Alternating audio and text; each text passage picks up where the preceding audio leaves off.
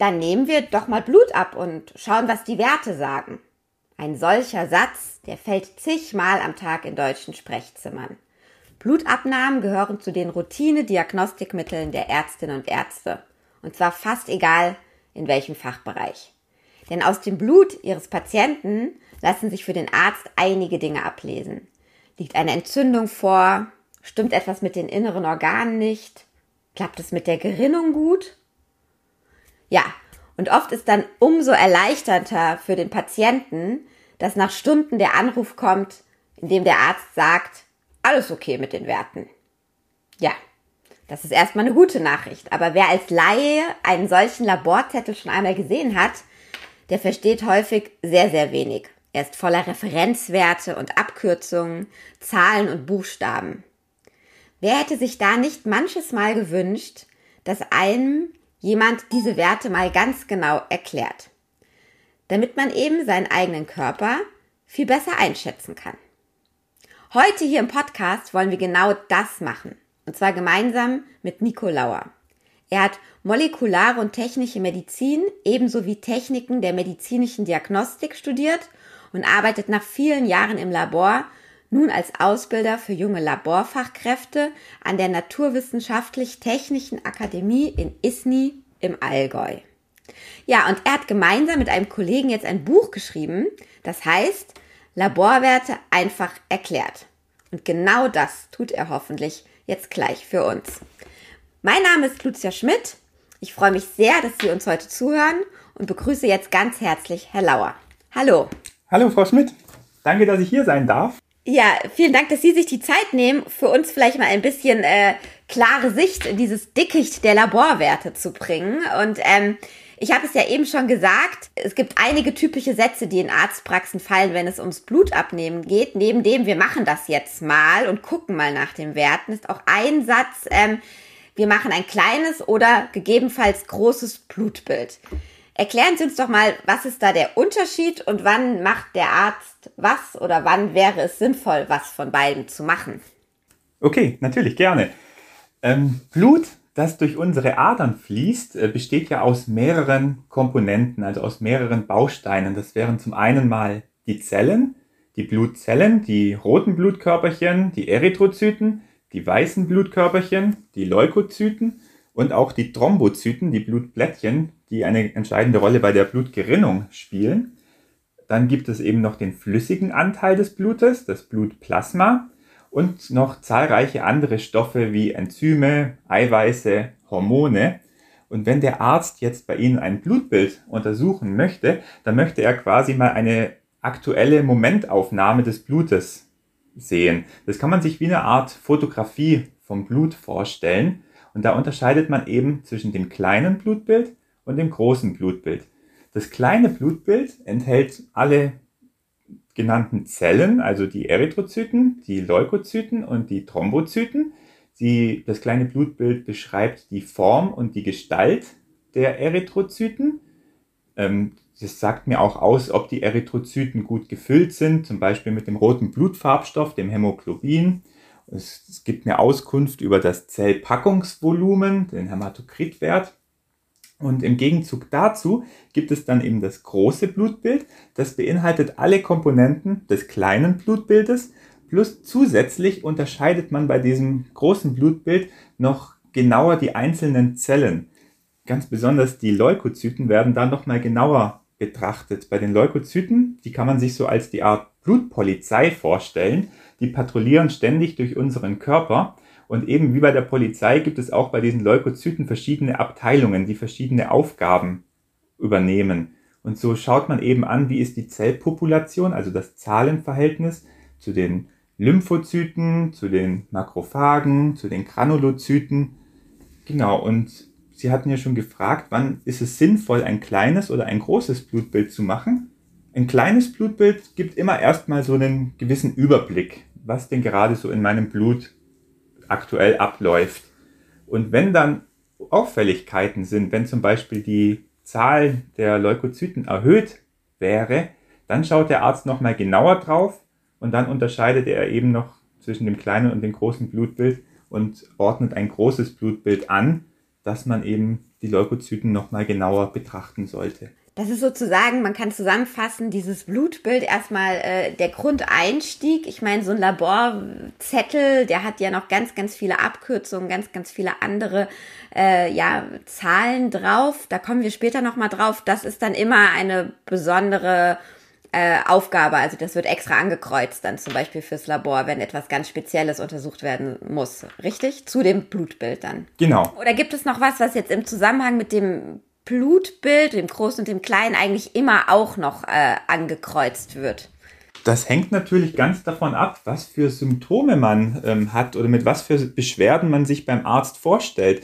Denn es gibt Laborwerte, die sind sehr organspezifisch, also die geben mir Auskunft über einen Defekt oder eine, eine Fehlfunktion eines Organs, wie zum Beispiel die Nierenwerte, die Leberwerte, die Schilddrüsenwerte die, wie der Name schon sagt, die sind ganz spezifisch auf das entsprechende Organ. Es gibt aber auch eher so ja, systemische Laborwerte, die zeigen zum Beispiel eine Entzündung an.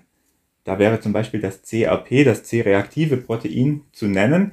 Und wenn der Arzt dementsprechend einen Verdacht hat, dann kreuzt er vermutlich erstmal so systemische Laborwerte an, die erstmal einen Hinweis liefern, ob eine Schädigung vorliegt. Im Beispiel jetzt eine Entzündung. Liegt eine Entzündung vor? Ja oder nein? Und in einem zweiten Schritt gilt es dann herauszufinden, wo diese Entzündung vorliegt. Also es kommt immer darauf an, mit was für Beschwerden oder Symptomen man sich beim Arzt vorstellt. Wenn man jetzt zum Arzt kommt, ähm, dann gibt es ja oft einen Stuhl, wo man sich irgendwie relaxed hinsetzen soll. Man soll den Arm gerade und locker lassen. Das sind so typische Sätze, die man dann entweder vom Arzt selbst oder eben von den Arzthelferinnen, den Arzthelfern gesagt bekommt. Ähm, tatsächlich ist es entscheidend irgendwie in welcher Lage oder in welcher Position, in welcher körperlichen Verfassung ich Blut abgenommen bekomme. Das hat direkte Auswirkungen auch auf das, was man dann im Blut sehen kann. Erläutern Sie uns doch mal, was da besonders wichtig ist zu wissen. Also das stimmt natürlich ganz häufig. Das kennt wahrscheinlich auch jeder. Wenn man einen Termin zur Blutentnahme bekommt, sagt man als erstes, bitte kommen Sie nüchtern zur Blutentnahme. Und damit ist natürlich nicht gemeint, dass man keinen Alkohol zuvor getrunken hat, sondern dass man nichts gegessen hat. Man sagt so etwa sechs bis acht Stunden vor der Blutentnahme sollte nichts gegessen werden, denn die Nahrung hat einen ganz entscheidenden Einfluss oder nimmt einen ganz entscheidenden Einfluss auf unsere Laborwerte und kann diese natürlich auch beeinflussen. Da wäre das Stichpunkt Cholesterin oder der Blutzucker zu nennen. Es gibt ganz viele ja, Faktoren, die Einfluss auf unsere Laborwerte nehmen können. Wie Sie schon gesagt haben, Laborwerte oder das Blut wird ähm, normalerweise in einer sitzenden oder liegenden Lage äh, abgenommen. Das führt natürlich zu Blutdruckveränderungen. Das hat Auswirkungen auf Proteine in unserem Körper, die quasi anders verteilt sind, wenn ich jetzt stehen würde oder wenn ich sitze. Das ist dem Arzt aber alles bekannt. Es gibt ganz andere Einflüsse, Einflüsse, auf die wir gar nicht, ähm, ja, die wir gar nicht beeinflussen können, wie zum Beispiel unsere Herkunft. Ähm, es ist ja so, dass Menschen mit asiatischer Herkunft haben vermehrt Laktoseintoleranzen, also denen fehlt ein ganz bestimmtes Enzym in ihrem Blut, ähm, die Laktase. Dadurch kann quasi der, die Laktose nicht abgebaut werden. Ähm, andere Menschen vertragen weniger Alkohol, weil denen auch ein anderes Enzym fehlt. Es gibt auch noch Faktoren, auf die wir nicht Einfluss nehmen können. Das wäre zum Beispiel das Geschlecht. Da wäre zum Beispiel die Kreatinkinase zu nennen. Das ist ein Enzym im Muskelstoffwechsel. Und es ist ja tendenziell so, dass Männer von Natur aus einen höheren Muskelanteil haben als Frauen. Dementsprechend haben auch Männer höhere Werte dieses Enzyms. Oder wenn wir zum Beispiel die Schwangerschaft nennen, das ist auch, glaube ich, jedem klar, dass in der Schwangerschaft der Körper extreme Hormonschwankungen ähm, durchläuft. Das hat natürlich auch noch enormen Einfluss auf die Laborwerte. Dann wäre das Lebensalter zum Beispiel zu nennen. Also nicht nur im, die Größe und das Aussehen verändern sich mit zunehmendem Lebensalter, sondern auch die Laborwerte ändern sich. Da wäre zum Beispiel zu nennen, dass Knochenbrüche langsamer heilen, weil bestimmte Enzymaktivitäten in den Knochen abnehmen. Das wäre zum Beispiel die alkalische Phosphatase. Oder man sagt auch so, dass etwa alle zehn Jahre der Referenzbereich für das Cholesterin um etwa 5% nach oben korrigiert werden sollte. Natürlich spielt die Tageszeit auch noch eine ganz entscheidende Rolle. Hormone, die in unserem Körper gebildet werden, unterliegen einem biologischen Rhythmus. Oder sicherlich hat jeder von Ihnen auch schon mal gehört, dass Vitamin D, das Sonnenvitamin, das wird natürlich durch UV-Licht, ist der Körper in der Lage, über Hautzellen Vitamin D zu produzieren. Und das ist zum Beispiel ein Laborwert, der tatsächlich stark wetterabhängig ist. Wenn in der Sommerzeit haben Menschen tatsächlich höhere Vitamin D-Werte im Blut als in Wintertagen.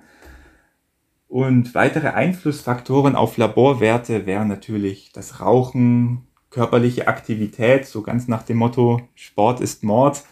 Ähm, Drogen, Alkohol wären natürlich auch noch zu nennen, die unsere Laborwerte beeinflussen können. Der morgendliche Kaffee sorgt dafür, dass Stresshormone wie Cortisol oder Adrenalin ausgeschüttet werden. Auch das kann natürlich Einfluss auf unsere Laborwerte haben. Das heißt, wenn man Ihnen so zuhört, äh, sind Sie dann, wenn Sie das Blut untersuchen im Labor, wie so ein kleiner Detektiv. Sie können sich vielleicht schon zusammenreimen, von wem das Blut ist. Ein Mann, wie alt, einer Frau, besonders sportlich, haben wir gerade Sommer. Also klingt ganz so, als könnte man wirklich sehr, sehr viel aus dem Blut lesen, ohne den Menschen dazu jemals gesehen zu haben.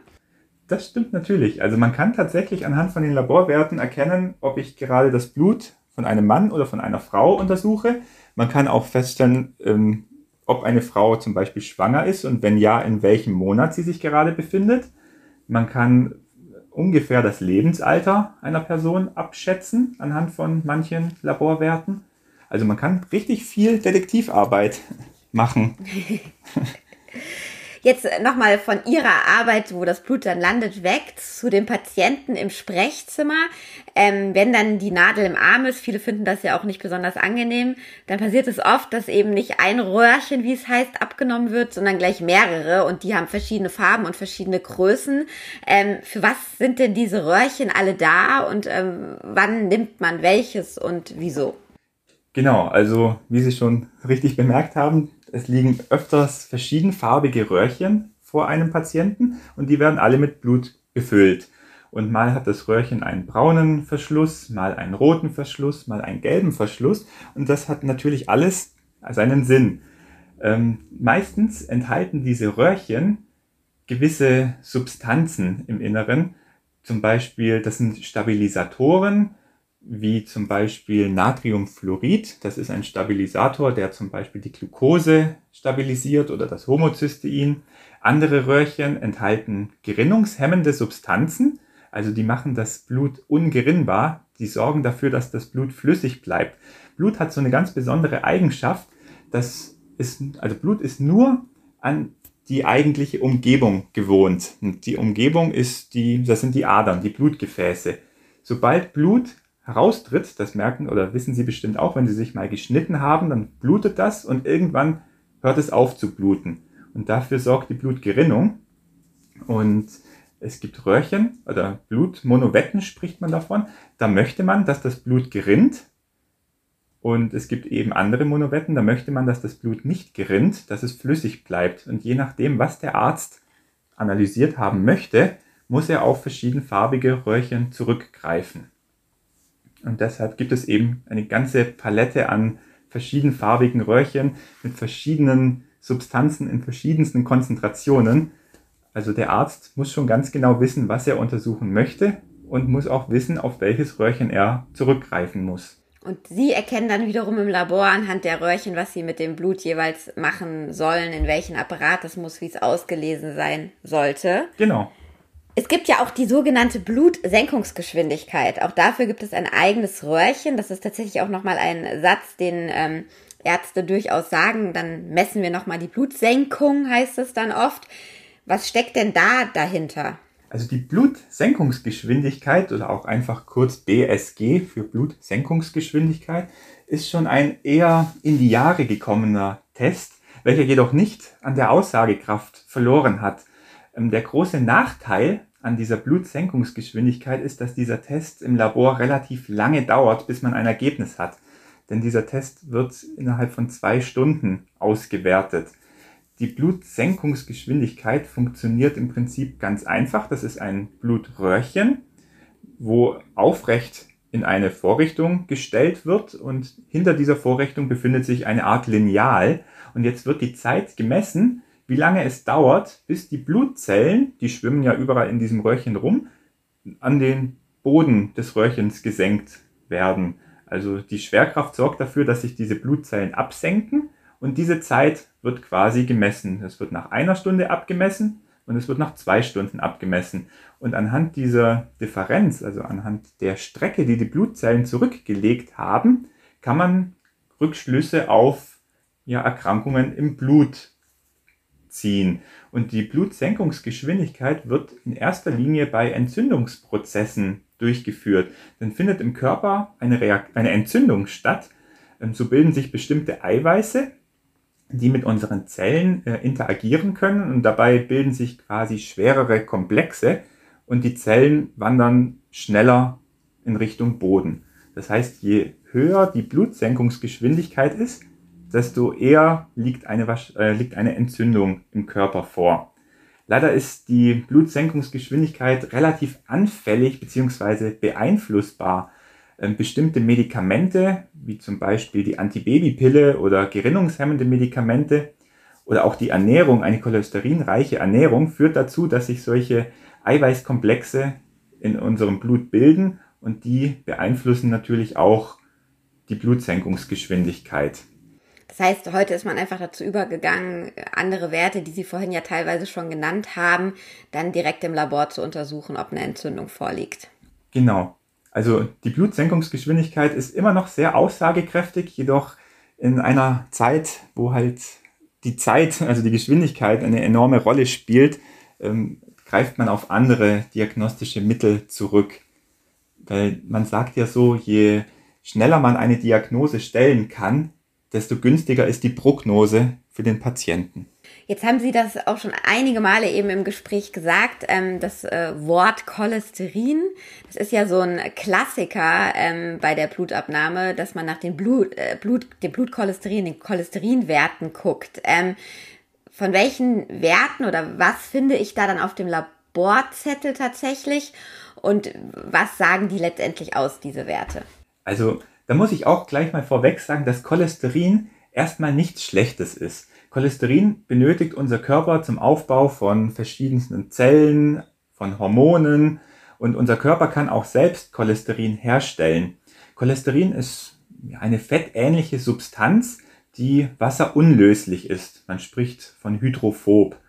Ähm, deshalb müssen erstmal diese hydrophoben, also diese wasserunlöslichen fettähnlichen Substanzen, müssen an bestimmte Eiweiße gebunden werden, damit sie quasi in unserem Blut mitschwimmen können, um zu gewissen Orten, zu verschiedenen Zellen gelangen zu können. Und diese Eiweiße, das sind die sogenannten Lipoproteine.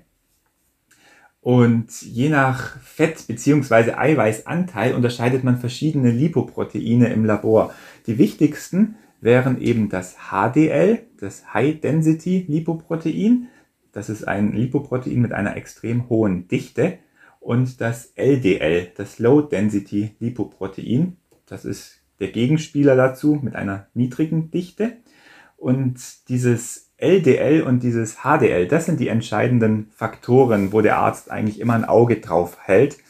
Denn dieses HDL sorgt dafür, dass quasi überschüssiges Cholesterin, was sich in unseren Gefäßen abgelagert hat, zurück zur Leber transportiert wird, wo es dann abgebaut werden kann. Und dieses LDL ist der böse Gegenspieler dazu und das sorgt dafür, dass dieses Cholesterin, was zu viel produziert wird oder mit der Nahrung aufgenommen wird, dass das in unseren Gefäßen abgelagert wird. Das führt dann zu Arteriosklerose oder zu Verkalkung, sage ich jetzt mal, zur Verkalkung in unseren Gefäßen.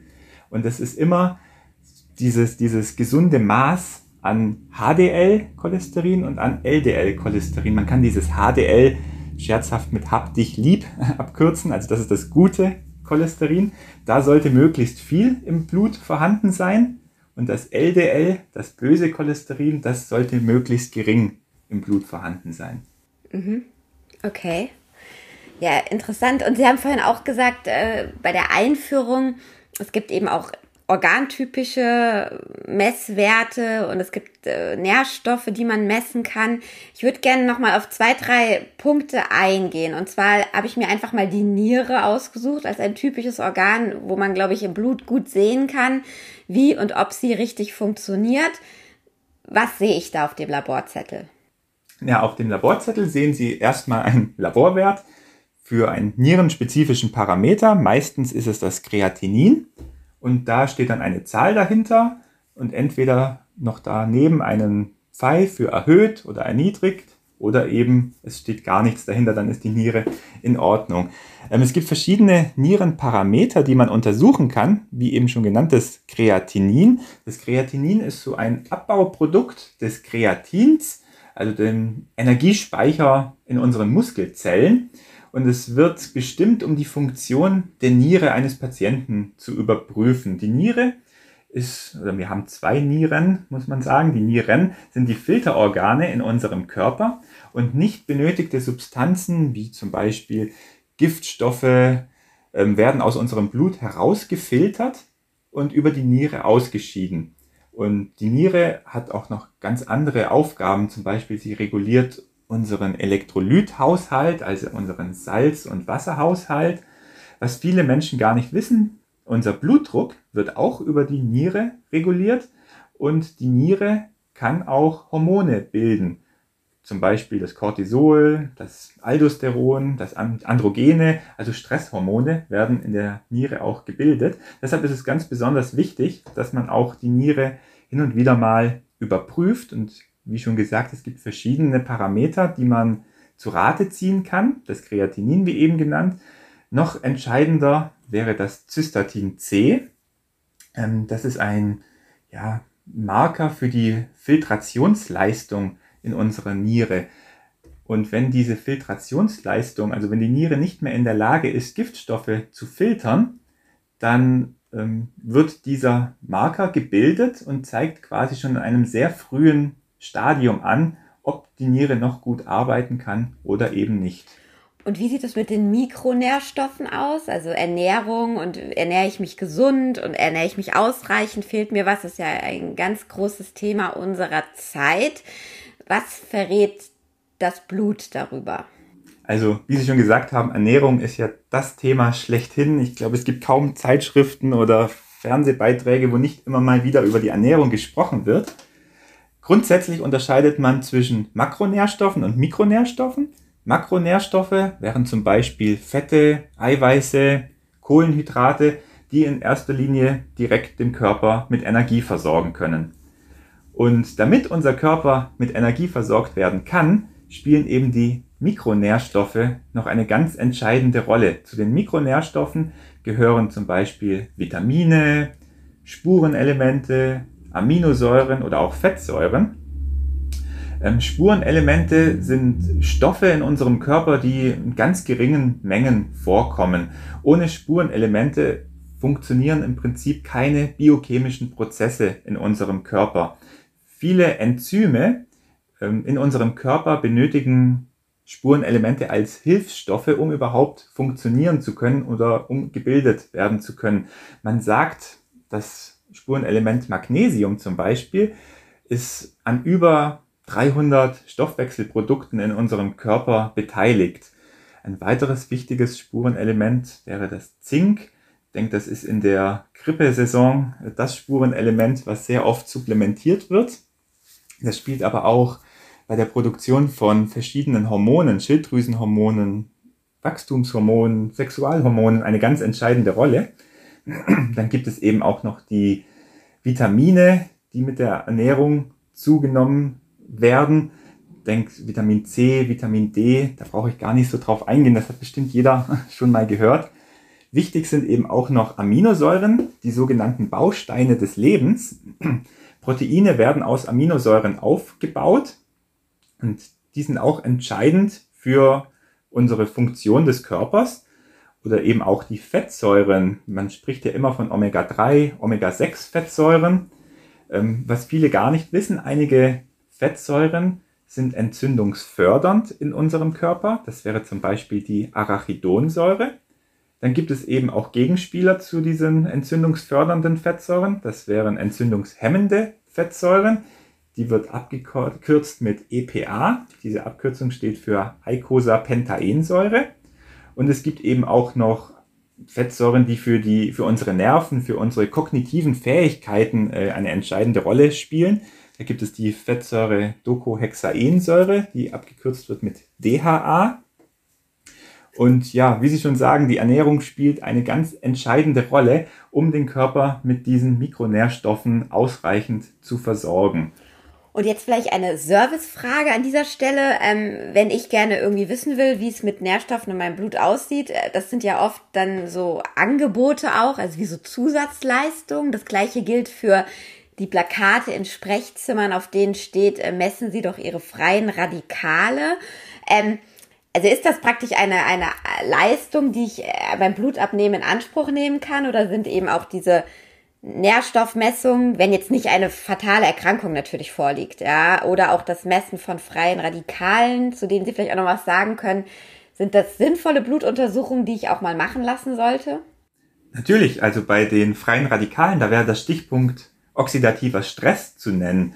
Oxidativer Stress ist, wenn man das vereinfacht gesagt, ein Stress auf zellulärer Ebene und verursacht durch freie Radikale, die auch als Oxidantien bezeichnet werden. Und diese freien Radikale sind reaktive Sauerstoffverbindungen, ähm, denen wir tagtäglich ausgesetzt sind.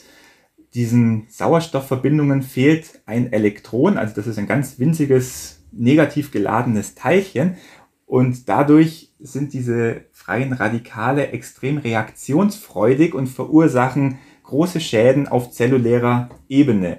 Man sagt grob geschätzt pro Zigarettenzug, also die Raucher, wenn sie einmal an ihrer Zigarette ziehen, ähm, werden etwa eine Milliarde freie Radikale in den Körper aufgenommen. Und diese freien Radikale müssen natürlich erstmal von unserem Körper neutralisiert werden, also entschärft werden. Denn passiert das nicht, kann das natürlich enorme Auswirkungen haben. Entzündungen werden hervorgerufen oder das kann eben auch Krebs entstehen, wenn diese freien Radikale nicht unschädlich gemacht werden. Unser Körper verfügt über eine ganze Palette an Abwehrmechanismen, um diese freien, Radikalen, freien Radikale unschädlich zu machen, die sogenannten Antioxidantien. Und da gibt es eben besondere Enzyme in unserem Körper, und wie schon gesagt, diese Enzyme funktionieren nur mit Hilfe von Spurenelementen, also mit Mikronährstoffen.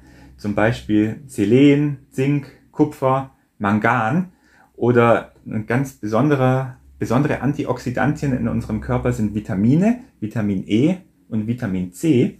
Also es ist durchaus sinnvoll, sich auch mal ähm, die Spurenelemente, also die Mikronährstoffe in unserem Körper mal anzuschauen um eben Aussagen über die freien Radikale treffen zu können. Genauer gesagt über den oxidativen Stress, der in unserem Körper herrscht, aussagen zu können. Mhm, um dann halt eben mit gezielter Ernährung zum Beispiel dagegen zu steuern. Natürlich, genau.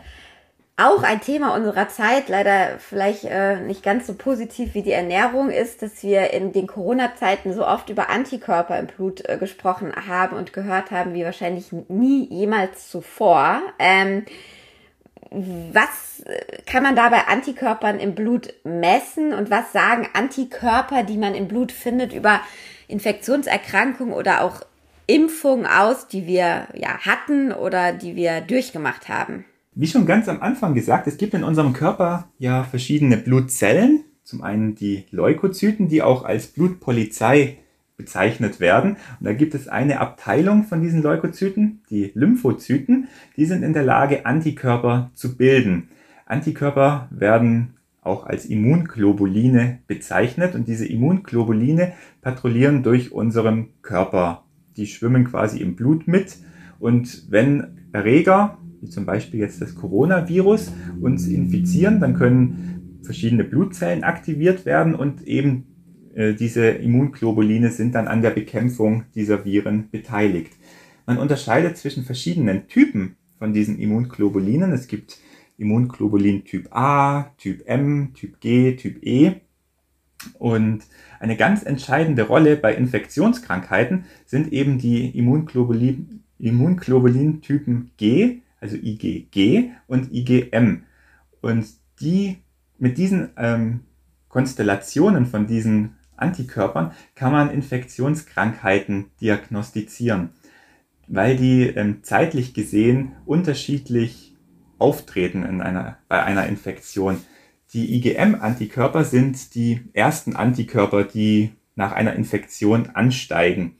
Ähm, man sagt so, wenn etwa die Symptome einer Erkrankung am höchsten sind, werden das erste Mal im Körper diese Immunglobulin Typ M Antikörper gebildet. Das heißt, sie zeigen quasi schon recht früh ähm, zu Beginn einer Infektion die eigentliche Infektion an, also sind relativ früh im Blut nachweisbar.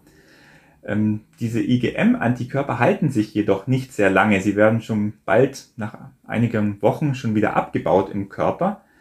Und dann kommen eben die Immunglobulin Typ G, also die IgG-Antikörper zum Einsatz. Man sagt so etwa einer Woche nach Symptombeginn steigen dann die Antikörper vom Typ IgG in unserem Blut an und die halten sich auch relativ lange.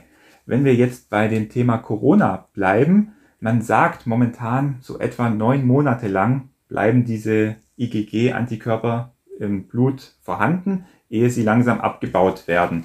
Es gibt andere Erkrankungen, da halten sich diese IgG-Antikörper jahrzehntelang.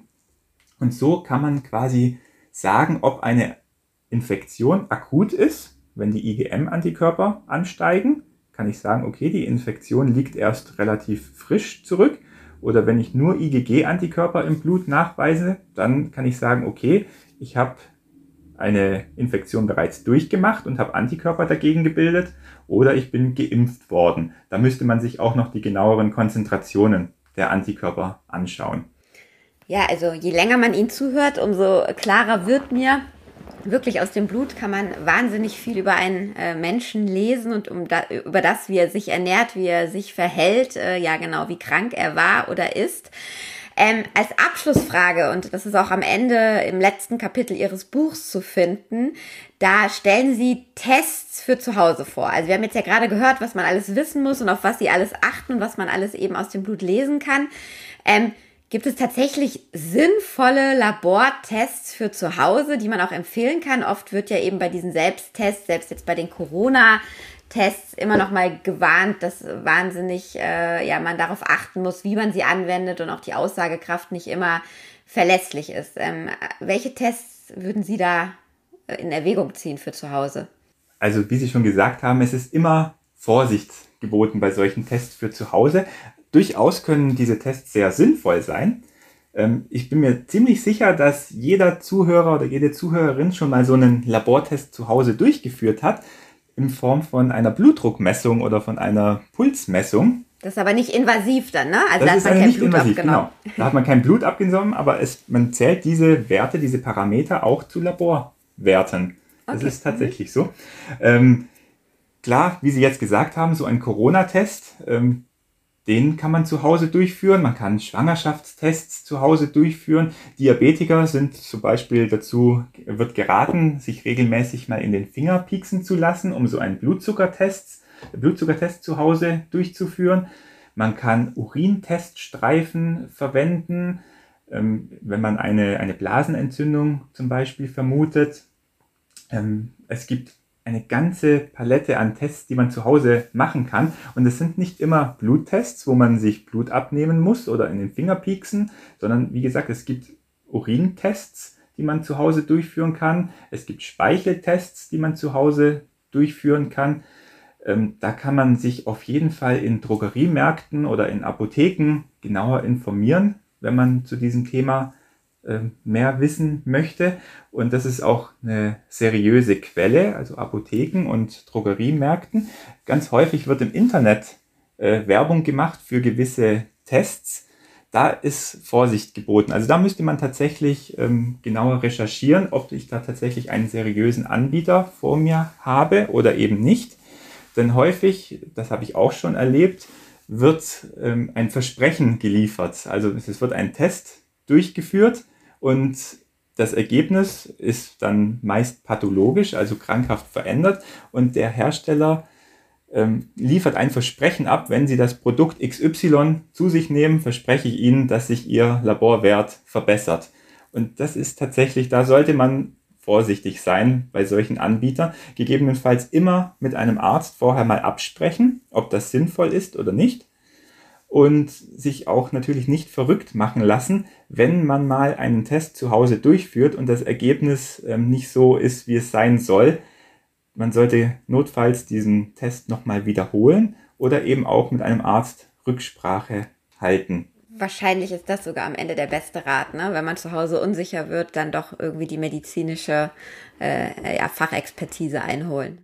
Genau, denn der Arzt weiß sicherlich viel mehr und kann dieses Ergebnis auch besser beurteilen und eine Diagnose allein von einem Laborwert zu stellen, ist nicht gerade sehr sinnvoll. Also der Arzt schaut sich ja immer Laborwerte, verschiedene Laborwerte an und macht sich ein Gesamtbild, denn die oftmals ähm, beeinflussen Laborwerte sich gegenseitig. Also es ist ein Zusammenspiel von mehreren Laborwerten, bis letztendlich eine Diagnose gestellt werden kann. Und da ist der Arzt auf jeden Fall der richtige Ansprechpartner und auch der Experte. Ja, aber trotzdem, dank Ihrer Informationen jetzt hier im Podcast und Ihrer Zeit, ähm, können vielleicht einige Hörerinnen und Hörer demnächst zumindest dem Arzt im Sprechzimmer gegenüber sitzen und sagen, so, ich weiß jetzt genau Bescheid, äh, was diese Werte über mich sagen und was sie daraus lesen können. Ähm, wer noch tiefer einsteigen will ähm, in dieses Thema, dem empfehle ich das Buch von Attila Duja und Nico Lauer. Es heißt Laborwerte einfach erklärt und ist im Riva Verlag erschienen. Ja, Ihnen, Herr Lauer, vielen Dank für Ihre Zeit und all diese Informationen.